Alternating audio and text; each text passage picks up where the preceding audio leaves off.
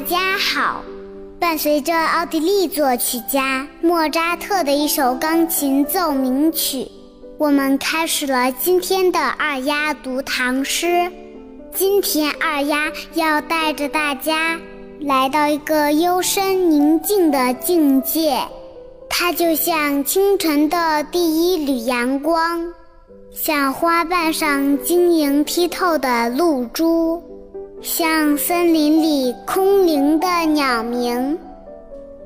古人云：“知止而后有定，定而后能静，静而后能安。”安而后能虑，虑而后能得。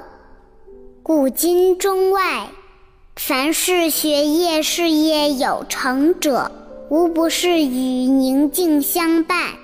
正是他们追求宁静安稳的心境，才有了专心，才有了思考，才有了钻研，也才有了收获。才能实现其伟大的志向和崇高的目标。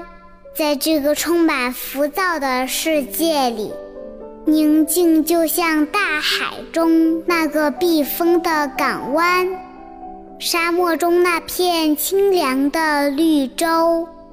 只有怀着一颗浮华散尽之后的宁静之心。才能听得见花开雪落的声音，宁静致远。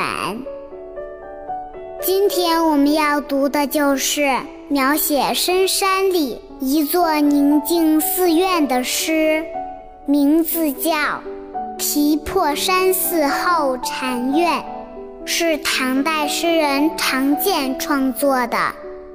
这首诗写的是。诗人清晨游寺后禅院的观感，表达了诗人游览名胜的喜悦和对高远境界的追求。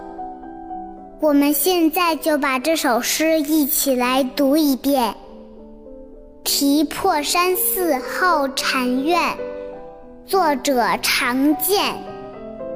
清晨入古寺。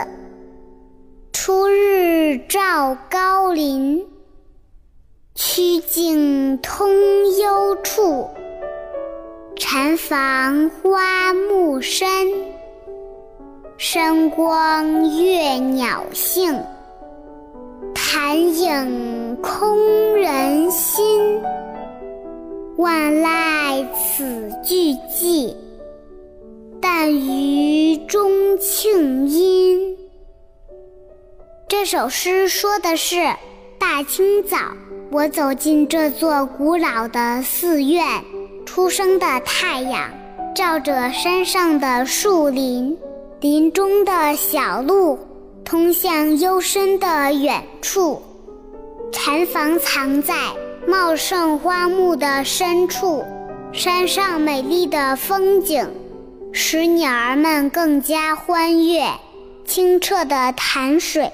使人心境空明。此时此刻，万物都沉默寂静，只听到寺庙里传来的敲钟击磬的声音。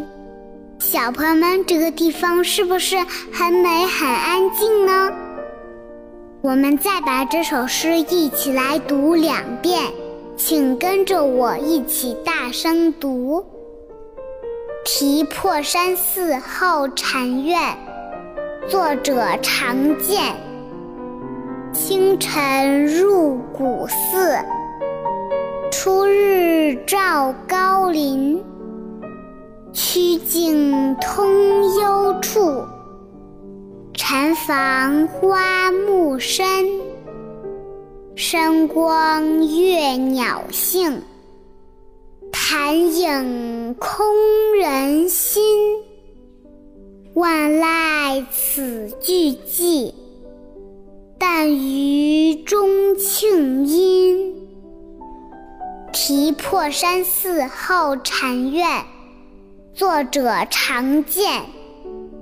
清晨入古寺，初。日照高林，曲径通幽处。禅房花木深，山光悦鸟性。潭影空人心，万籁此俱寂。但余钟磬音。好了，今天就到这里。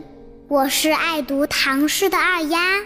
更多精彩，请关注我的微信公众号“二丫讲故事”。小朋友们，我们明天见，拜拜。